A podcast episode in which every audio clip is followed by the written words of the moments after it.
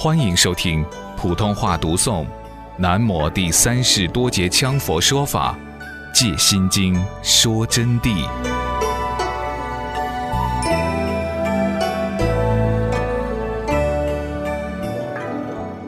此经乃观世音菩萨所说，不是佛说的啊！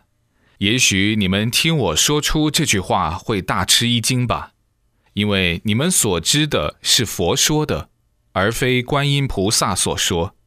但是今天你们必须要明白，你们不了解真实的背景，连我是谁你们也不晓得，只知道我自称惭愧者。等过十几年后。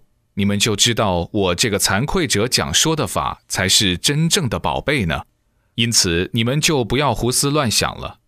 观世音菩萨讲的般若之心印，全文共计二百六十个字，文字虽然简略，但意义完整丰富，一点都没有缺憾。可以说八万四千法门之终归最后目的，应该是说佛说的八万四千法门统摄在这里面。并且最后的目的，个个都不能脱离般若，不离此经心印。心印，什么叫心？心在我们人来说，人人都知道有个心脏，心脏一挖掉就死。人的手臂可以锯掉一只，腿可以锯一只，眼睛可以挖掉一个，但是心脏不能挖掉。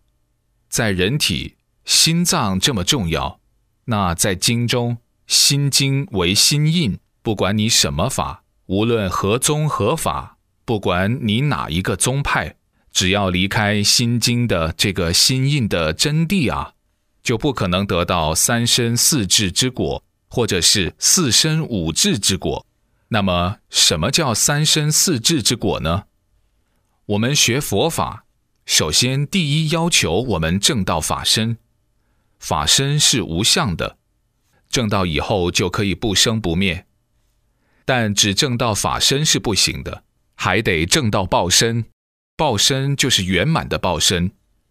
三十二大丈夫相，八十种随行庄严，六十四原因，就是佛的圆满报身。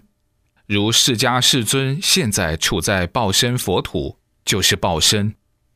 正道报身还要有化身。一个身体可以分成很多个身体，这个地方讲法，另外一个地方也要讲法，这就叫化身。那么四智呢？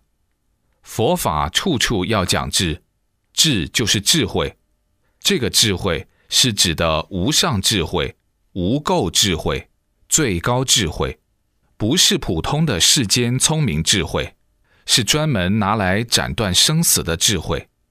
浅说是有四智，即是大圆净智、成所作智、妙观察智、平等性智。每一个智就要讲一番道理给你们听。但是在这里，由于你们不懂，你们只晓得有三身四智就够了。以后再来细细的给你们讲，因为时间的关系。总而言之，达到佛的境界，就要证到三身四智。罗汉就不行，虽然有神通变化了脱生死，但他们是小乘，辟支佛、圆觉、声闻，是这么一种境界，具备法身境，但是报身和化身是不行的。到了甘惠地菩萨的境界，才能一个身体分为两个身体，这是甘惠地菩萨。甘惠地菩萨以上才开始分初地。二地、三地，一直登到十地，以后直至十二地，再入正等觉妙觉，等于佛妙于佛的觉量，然后才是彻底圆满的佛菩萨，是这么样一个过程。所以说，学佛法、学心经的目的，到最后的圆满，是要达到三身四智的境界。因此，此经为成佛之指南，立生之法宝。特为大气之流，发大乘心者而说。这个经书呢，是普通人不能听的，是专门为大气、大根气、大法器的人讲的，为发大乘心的善知识说的。不是为发小成心的声闻、缘觉、罗汉说的。你们不简单啊！